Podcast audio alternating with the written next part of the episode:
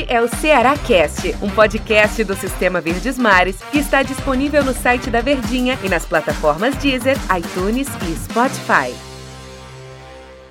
Olá, amigo ligado no Ceará Cast. Bom dia, boa tarde, boa noite.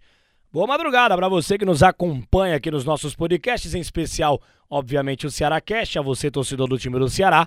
Eu, Denis Medeiros, recebendo aqui Tom Alexandrino, nosso comentarista aqui do Sistema Verdes Mares de Comunicação, para a gente papear, para a gente conversar sobre o time do Ceará. Tudo bem, Tom? Bom dia, boa tarde, boa noite, boa madrugada, aquele abraço, um prazer conversar com você, falando de futebol, falando especificamente agora do time do Ceará. E aí, Tom, beleza? Tudo bem, né, Denis? Tudo tranquilo, cara. Grande abraço, principalmente pelo momento que o Ceará vive, né? Eu acho que é de retomada dentro da competição. É, a gente já conversava aqui no Ceará Cast de que a retomada do Ceará dentro da Série A, ela passava por esses dois jogos em casa. Esses dois jogos em casa iriam definir o que era que o Ceará brigaria na Série A. Na parte final, né? Exatamente. Nessa, nessa reta final de competição. Seria luta contra o rebaixamento? seria só permanência? Ou ele brigaria por algo a mais na competição? Passado esses dois jogos, duas vitórias, o Ceará crescendo de produção, evoluindo, nove pontos de distância para o primeiro dentro da zona de rebaixamento, eu acho que a tendência é que os objetivos do Ceará eles estejam mais acima na tabela. Exatamente isso. A gente é, é, esperava isso, né? A gente conversava sobre isso e imaginava um Ceará ganhando os dois jogos que tinha em casa contra o Fluminense contra o Cuiabá, era um mini campeonato ali à parte no Campeonato Brasileiro que o Ceará tem, num Brasileirão de 38 rodadas, você tem algumas rodadas decisivas e essas duas seriam cruciais para a sequência do Ceará dentro do Campeonato Brasileiro. Ele tinha que ganhar os dois jogos.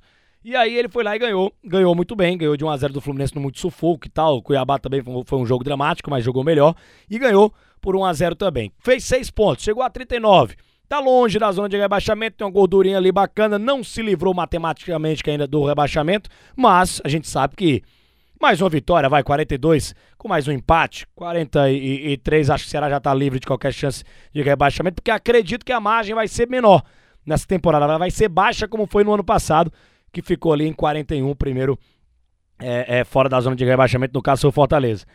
Então assim, imagino eu que agora a briga é por coisa maior.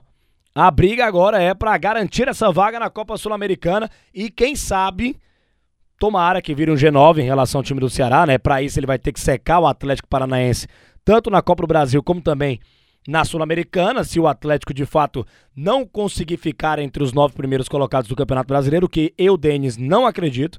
O Atlético Paranaense acho que vai chegar naquela pontuação mágica de evitar o rebaixamento e aí vai, vai, vai, vai ter a missão cumprida no Campeonato Brasileiro e vai se dedicar bastante à final da Copa Sul-Americana e à final também da Copa do Brasil. Então, o torcedor do Ceará, se for inteligente, vai ter que secar o time do Atlético Paranaense nessa, nessa situação, né? Nessa situação aí de Copa do Brasil e também de Copa Sul-Americana. Para os torcedores mais otimistas, claro. Então, na minha visão, imagino eu, Tom Alexandrino, que a briga é por coisa maior agora.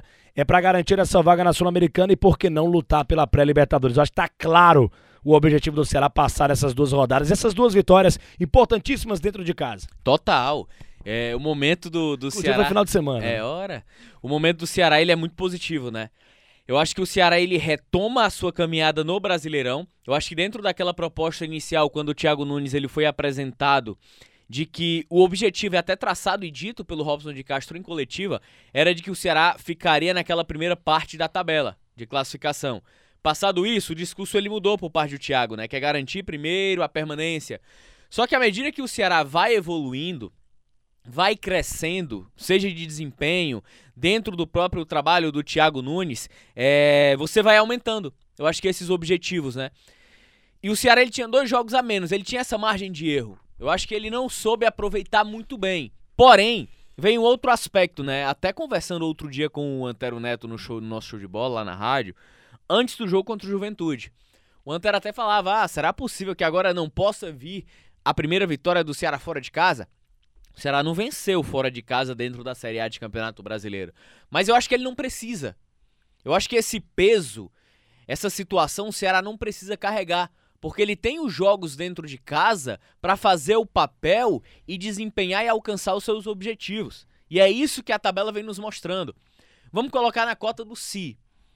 Se o Ceará tivesse vencido o Bragantino, Como é que estaria a situação de 41 pontos?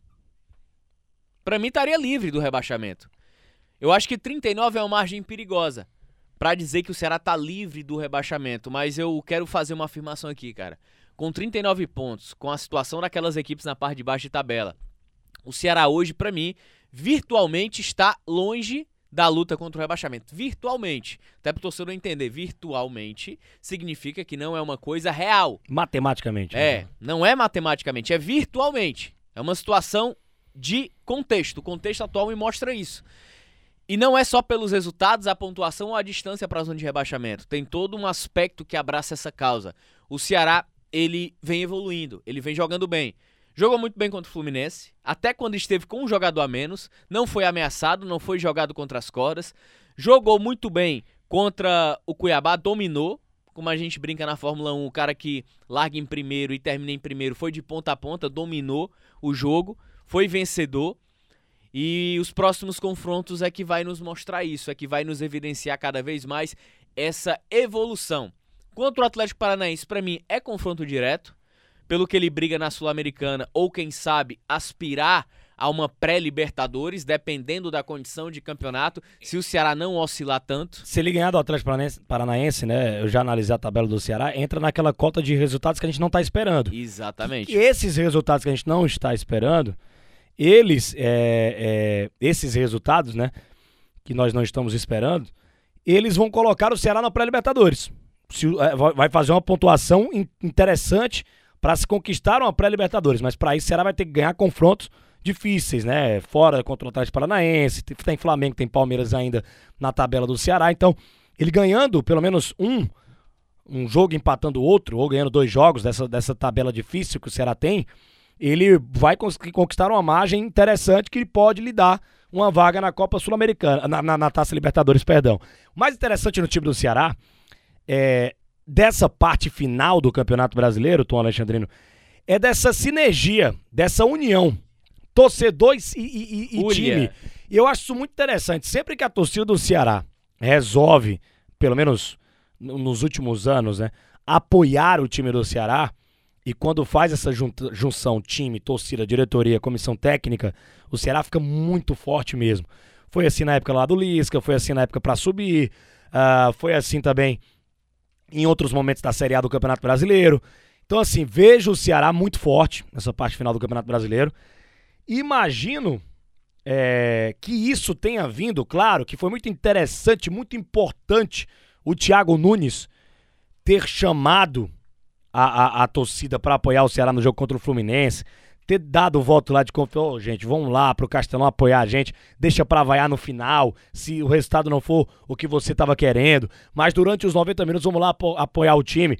Achei muito interessante ele fazer isso, ele tá no papel dele, jogou pra galera, a galera comprou a ideia e apoiou. Mas acho que mais do que as palavras do Thiago Nunes e mais do que a vontade do torcedor do Ceará em apoiar o time, eu acho que passa muito essa virada de chave exatamente pelo confronto contra o Fluminense. Porque o Ceará teve um jogador expulso no primeiro tempo. É, é, é, teve que jogar ali na raça, como a gente chama, na garra, para vender caro o resultado. Se retrancou porque era o que tinha para fazer mesmo.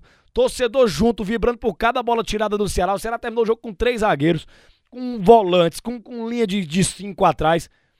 E conseguiu ganhar de 1x0 do Fluminense com um a menos em campo e sem centroavante o jogo inteiro, praticamente. E não sofreu, né? E não sofreu, ele, ele se defendeu muito bem.